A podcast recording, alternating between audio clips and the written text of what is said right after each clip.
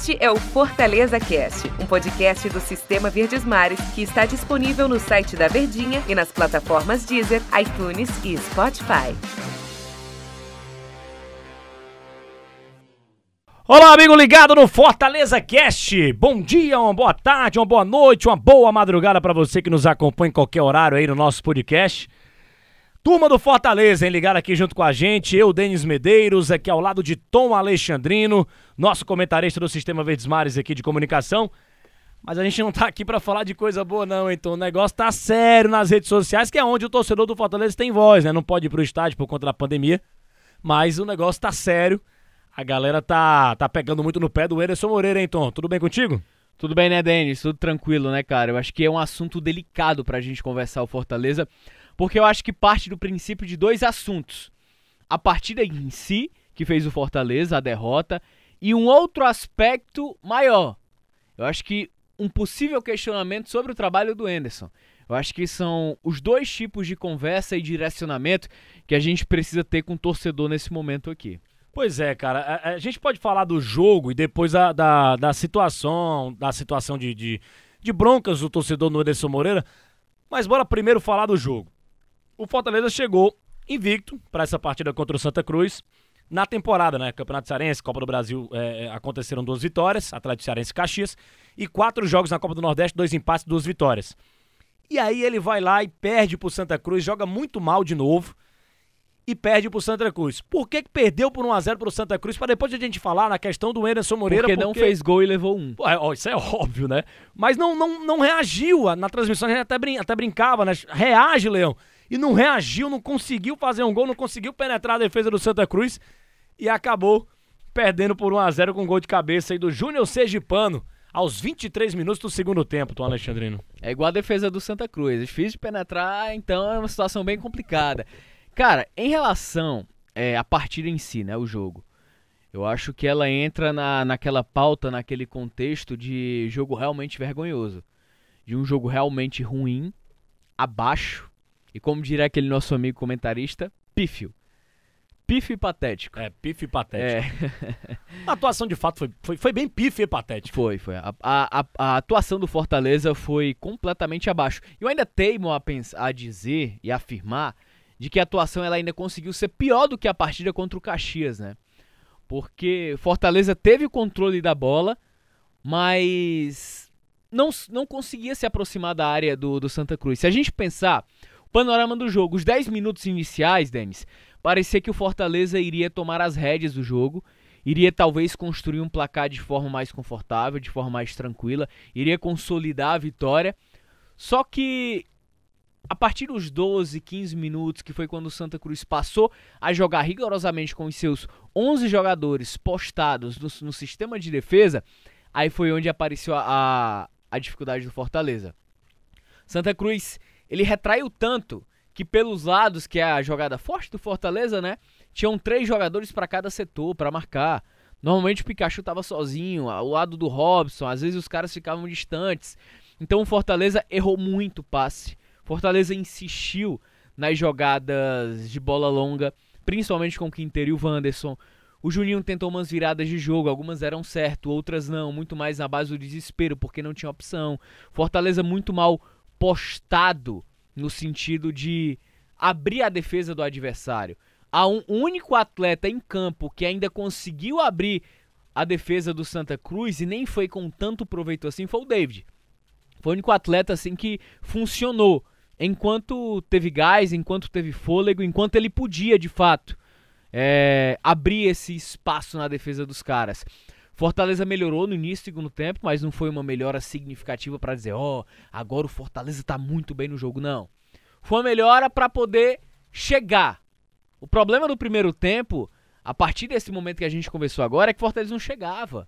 Ele, ele não aproximava. Ele não chutava, ele não criava. Era mais um abafa, né? Inoperante. É, é, como se fosse pressão de fim de jogo. É, sim. O Fortaleza do primeiro tempo parecia pressão de final de jogo. Todo mundo pra área, vamos lançar, vamos jogar de qualquer jeito. Esse foi o, o retrato do Fortaleza no primeiro tempo.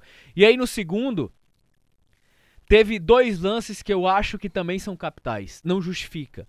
Mas é importante a gente falar sobre ele. Mas não usar como muleta pra explicar a partida ruim do clube, do time. Cara, foram dois pênaltis na sequência. Inacreditável o árbitro não ter marcado. hein, Ele cara? tava em cima do lance, bem posicionado, de frente. Foi mão claríssima dentro da área do, do defensor e, do de- Santa. e depois o David faz a finta, tem a pos- possibilidade de bater pro gol, e aí o cara do Santa Cruz derruba. Pênalti claríssimo na transmissão. Eu- eu- eu- na hora eu me toquei, até passei pra você, você esperou pra ver o replay, a, a, a- a visão, a televisão que a gente tem, né? E aí você viu o replay e, e ratificou isso lá na transmissão. Foi pênalti claro, o árbitro não deu. Lembrando que na Copa do Nordeste nós não temos Exatamente. o VAR, né? Mas tinha o nosso VAR aqui no, É, nos, nos nosso VAR aqui. Cara, é porque assim, eu acho que num primeiro momento, o, o árbitro, ele acaba se assustando. O José Ricardo Vasconcelos Laranjeiras, lá de Alagoas. Que nome grande, Que hein, nome cara? grande, hein? É, eu acho que ele se assusta com a maneira assintosa que o David valoriza o contato. O contato houve, o contato é faltoso. É no joelho do David. E a partir do momento que ele sente o contato, ele acaba mergulhando, né? Como a gente fala. E eu acho que pela, entre aspas, encenação ou excesso de valorização do David, ele talvez tenha recuado na marcação. Só que o que me espanta é que ele tava perto, cara. Ele tava de frente. Ele não tava com uma distância que coubesse essa interpretação. Então esses dois lances eles foram capitais também. O Santa Cruz deu um chute ao gol, Denis. Torcedor que tá nos ouvindo. Um chute ao gol. O jogo inteiro. Jogou por uma bola, né? Jogou, por uma bola. Jogou por uma bola que e acabou ganhou. sendo o gol da vitória e depois o Fortaleza foi de qualquer jeito. O Fortaleza da reta final de jogo parecia o Fortaleza do primeiro tempo. Todo mundo Balão. na área. Vai balão. Vai balão. voa vai... balão, não é São João, mas voa balão. Voa balão. É... A gente teve a estreia do Gustavo Blanco e do Pikachu. Eu, eu- se dá pra tirar algo positivo disso, eu gostei um pouco da, da movimentação deles, do Blanco também, do Pikachu, ele tentou algumas jogadas, mas os caras não estão bem fisicamente ainda pra atuar. O Blanco foi fogueira, né? A- É. a- apesar da fogueira, é um cara que você nota que tem qualidade no passe, Sim, tem bom sim. posicionamento, aproxima bem ao ataque, ele tem características Cadencia de bem no meio de volante. campo, né? Exatamente, Gostei. meia, um jogador de qualidade. Pikachu também. Pikachu é um atleta que você percebe a qualidade técnica dele como lateral. Um lateral realmente ofensivo, que a todo E- momento ele aparece como elemento surpresa na área. É, abre espaço. e Muitas vezes ele tava enfiado lá como ponta direita, depois voltava. Gostei do Pikachu, acho que tem muito a render no Fortaleza. Na, na lateral direita mesmo, hein? É a melhor contratação da temporada. Melhor contratação do Fortaleza de fato. Agora vamos falar no assunto que o torcedor quer que a gente fale. Eu tenho certeza que É a o galera... contexto geral. A gente É. falou do jogo. É. Aí agora a gente vai pro contexto geral. O torcedor é, tá querendo. Tá o, nosso, nosso papo aqui tá parecendo o discurso de Thiago Leifert. Você pode fazer o seguinte: No BBB. A, gente, a gente tem, a gente pode seguir de- de duas maneiras. Você faz a pergunta papum, depois por quê, Pode ser, gostei. né? Ederson Moreira. Primeiro deixa eu fazer só uma, uma, uma, uma cabeça aqui em relação a isso. Um parêntese, Um amigo. parênteses, né? Porque eu, concordo plenamente com você, Tom. Não sei se você mudou de opinião, mas no- nos, nos podcasts anteriores Eu não também... sou igual a você, amigo. Ah, Tem não, uma opinião não. muito frágil. Não, mas porque tudo muda qualquer no futebol. coisa, qualquer Ah, coisa muda. Qualquer coisa muda no futebol, né? Então, A minha opinião não é igual ao BBB, muda É. rápido, não, não é assim não. Tudo muda. Mas assim, eu o que é que eu penso? O Enderson Moreira, de fato, eu tava achando um pouco injusta as, as, as, as críticas ao trabalho dele. Por quê? Porque o Fortaleza contratou muito jogador novo pra se encaixar nesse grupo. O Blanco fez a primeira partida agora, o Pikachu também. Então realmente leva um tempo pra entrosar. O torcedor quer bom futebol. Bom futebol todo mundo quer, obviamente. Mas depois que você perde pro Santa Cruz de 1 a 0 a primeira vitória do Santa Cruz na competição dentro de casa, jogando muito mal de novo, aí o Ederson de fato ele abre margem pra que a galera pegue no pé dele. E eu acho que o torcedor tava esperando só um jogo de derrota. Mas eu ainda acho um pouco injusto o que estão fazendo com o Anderson Moreira, cara. Não, não entrosou o time ainda, espera, sei lá, mais dois, três jogos. Ou você acha que eu tô errado? Repito, abriu margem, né? É, Essa derrota vamos pro lá, Santa Cruz. vamos lá, vamos lá. Eu acho. O Ederson Moreira, papo, merece as críticas? Não. Por quê? Agora pronto. É, agora foi o papão, Agora agora, vamos lá. É, o Enderson, ele, ele assume o Fortaleza no momento crítico de Série A de Campeonato Brasileiro. Não é nem a descida da montanha, não, já é chegando lá embaixo do, do campeonato. Ele chega no Fortaleza, um time vindo de uma derrota contra o esporte com surto de Covid. Tem dificuldade para escalar o time. Depois ele tem Covid. Sendo que o time do Fortaleza, há dois anos, ele foi montado pela mesma filosofia e mesmo comando técnico. Esse é o primeiro ponto. Escapou, beleza. Início de temporada 2021. Fim de 2020 para início de 2021. Quanto tempo o Fortaleza teve? Menos de uma semana. O jogo contra o, o Fluminense, na última rodada da Série A, foi na quinta. Já estava entrando contra o CRB pela Copa do Nordeste na quarta. Menos de uma semana. A gente está vivendo um cenário diferente. Se o Fortaleza tivesse tido um mês ou mais de um mês de pré-temporada, como normalmente é feito com o Enderson, eu acho que se fosse o sexto jogo, o time atuando desse jeito, a gente poderia cobrar, poderia fazer algumas cobranças, mas não excessivas. Fortaleza jogou na quarta contra o CRB. No sábado, Sampaio Correia. No outro final de semana, 13. Na quarta, Caxias. Caxias. No sábado, Clássico Rei. Ontem, jogou contra o Santa Cruz. Meu amigo, um time que está passando por um processo de reformulação, reconstrução. Muitos atletas saíram, outros chegaram. Um time que está se renovando, um novo comando técnico de um cara que até hoje não teve nenhum tipo de tempo hábil para trabalhar. É difícil falar isso pro torcedor, cara. É difícil dizer pro torcedor, principalmente depois da derrota pro Santa Cruz, da maneira como aconteceu, um Santa que é uma equipe fraca, fraca tecnicamente, frágil, que estava zerada na competição. Fortaleza ressuscitou o Santa Cruz na Copa do Nordeste para a temporada no quinto jogo, apesar do Fortaleza ainda ter um certo conforto na tabela de classificação.